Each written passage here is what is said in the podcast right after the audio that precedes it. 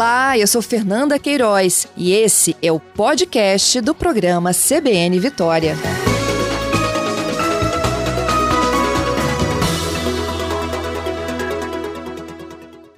Também, secretário, bom dia.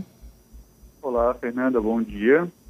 Obrigada mais uma vez por atender a gente, secretária. Minha demanda era sobre essa dose 1, né, já esgotada em vários municípios capixabas, se isso pode ou não causar alguma preocupação às famílias que estão aguardando a volta para a dose 2. E aí eu queria que o senhor comentasse rapidamente esse kit Covid aí.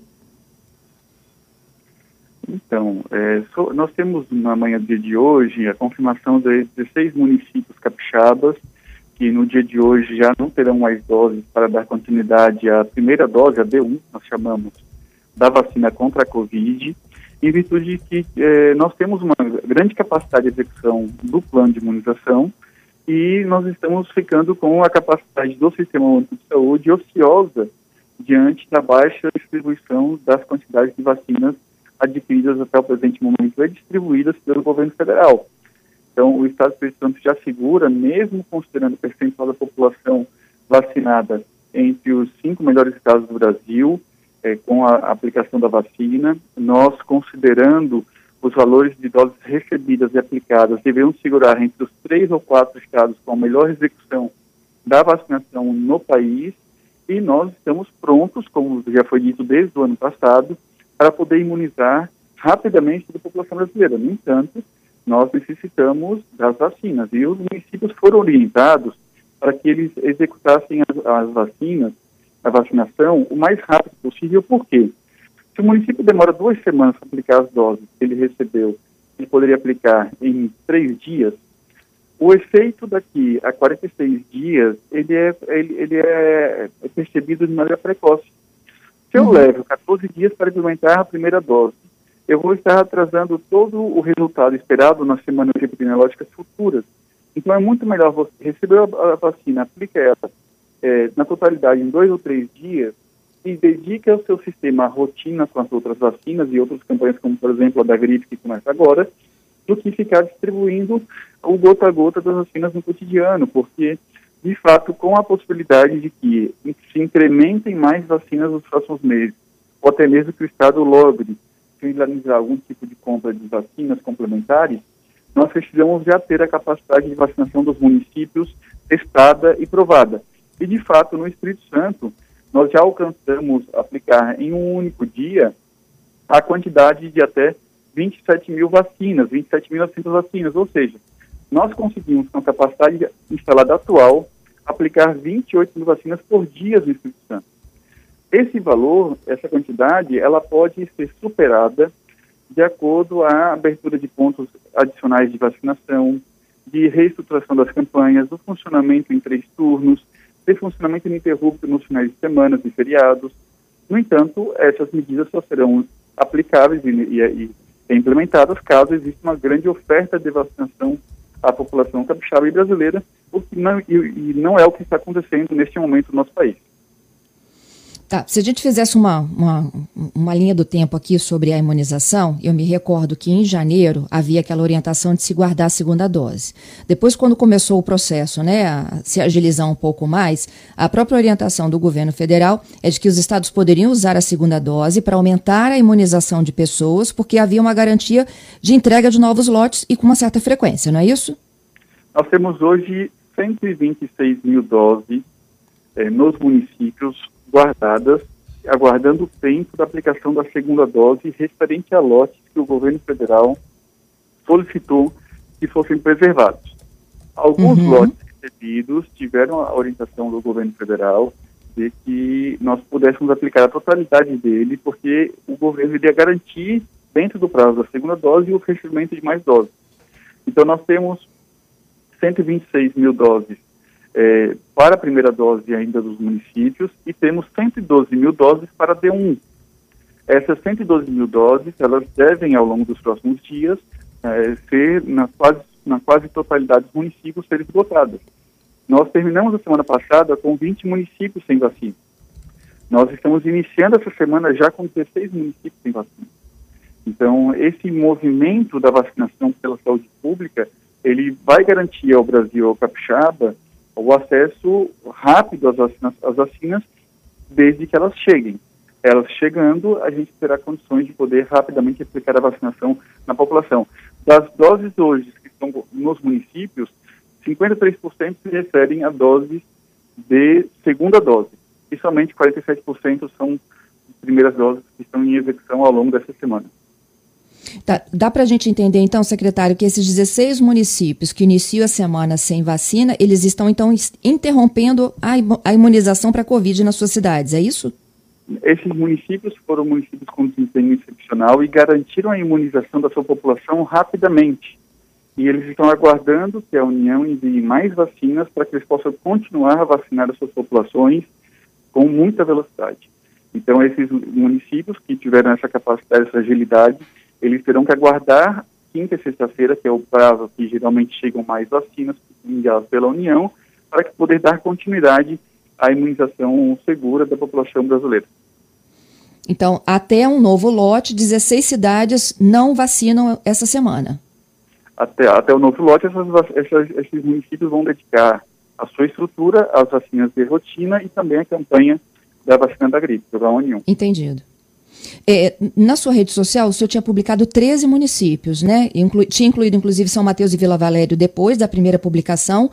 É, quem são os outros três que entraram também para completar os 16? Só um minutinho. Olha, eu tenho aqui, vou até contando para os ouvintes: Aracruz, Conceição do Castelo, Domingos Martins, Ibatiba, Iconha, Irupi, João Neiva, Linhares, São Domingos do Norte, São José do Calçado, Viana e depois São Mateus e Vila Valério. São cidades que já tinham. Ah. O Mimoso do Sul confirmou que já está encerrando a sua vacinação. E Soretama também, é, já hoje não tem mais doses, e Vila Pavão também. Meu Deus, secretário. E a, a promessa, né, de que toda terça divulga-se o lote para a chegada na quinta?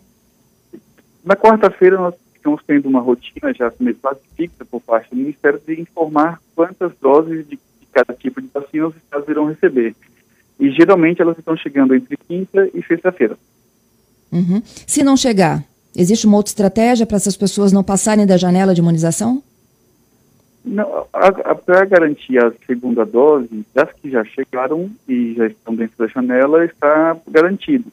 Né? Nós, é pouco provável que não cheguem doses. É, o risco é muito baixo de que a segunda dose, pelo menos, não chegue no prazo estabelecido. Então, a população pode ficar tranquila em relação a isso. O Programa Nacional de Imunização tomou uma decisão responsável em cada momento de autorizar ou não, de acordo com a programação da vacinação. O que pode atrasar é o início da D1. Agora, com as doses disponíveis, se preserva a D2 para quem já vacinou, o que pode, com a frustração da produção e da compra das vacinas, pode atrasar é, e reduzir a quantidade de vacinas D1 disponíveis. Então, acho que o senhor, de certa forma, acalma muitos dos corações que estão nos ouvindo, que a D2 está garantida. O que pode atrasar é mais pessoas receberem a D1 nesses 16 municípios. Isso mesmo, porque acaba se preservando a D2 para garantir o ciclo completo da imunização de duas doses e acaba se reduzindo a aplicação da primeira dose na população-alvo. Uhum, entendido. Secretário, eu falei um pouquinho antes, né, na reportagem aí sobre esse kit Covid que está sendo distribuído. Eu sei que o senhor é contra, né?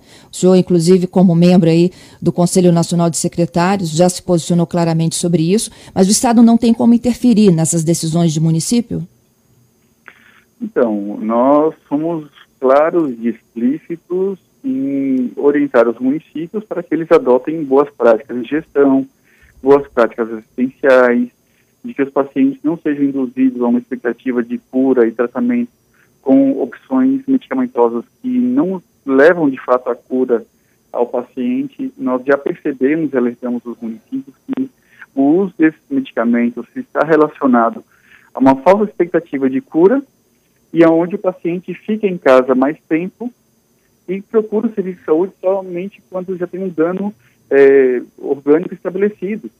Então, os pacientes acabam chegando mais graves ao serviço de saúde usando esses kits do que é, tendo uma, um monitoramento atento, cuidadoso, de que é o menor sinal de complicação, procure imediatamente o serviço de saúde. Também, o uso desses medicamentos leva a que as pessoas saiam espontaneamente do período de isolamento de maneira inadequada. Porque como a doença ela transcorre, na maior parte das vezes, com quadros muito, muito leves, e que acabam é, deixando de ter sintomas em três, quatro dias, a pessoa usa esses medicamentos, acredita que eles é, promoveram a cura, mas é uma cura que uma, uma redução dos sintomas espontânea que aconteceria se ele tivesse tomado ou não os mesmos medicamentos, se ele tivesse tomado suco de acerola, laranja, melancia, almoçado polenta, feito qualquer coisa. Os, os, os sintomas teriam desaparecido no mesmo prazo e ele delega isso ao tratamento medicamentoso e acaba acreditando que está curado e sai do isolamento. E ao sair do isolamento, ainda no período que ele pode transmitir, ele continua transmitindo a doença para outras pessoas. Então, toda a cascata de comportamento que se relaciona ao uso desses medicamentos, ela é prejudicial ao controle da pandemia e é prejudicial à saúde pública. Então, é muito, é muito delicado, neste momento da pandemia, estar insistindo em estratégias que sociedades médicas inteiras, que a Organização Mundial de Saúde, é, uma grande quantidade de gestores responsáveis com as suas decisões têm alertado a população e, inclusive, isso pode, no futuro, levar a algum grau de questionamento por parte dos órgãos de controle. Porque todo gestor, quando ele toma uma decisão, ele precisa ter devida motivação administrativa, ele precisa ter um subsídio técnico, ele precisa é, fundamentar a decisão como gestor público em evidências que apontem que aquilo trará para a população um benefício. Então, insistir nessas estratégias é muito perigosa, né, neste momento, para o futuro dos gestores também e para a atualidade da vida do povo brasileiro. Uhum.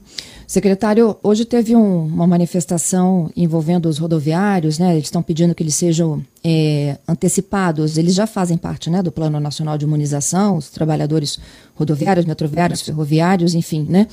E eles gostariam de ter o mesmo tratamento que foi dado a professores e profissionais de segurança. É, o secretário Fábio Damasceno já, já me disse aqui que essa não é uma decisão de Estado, mas de governo federal, Ministério da Saúde, que elencou essa ordem. Queria ouvir tua opinião também.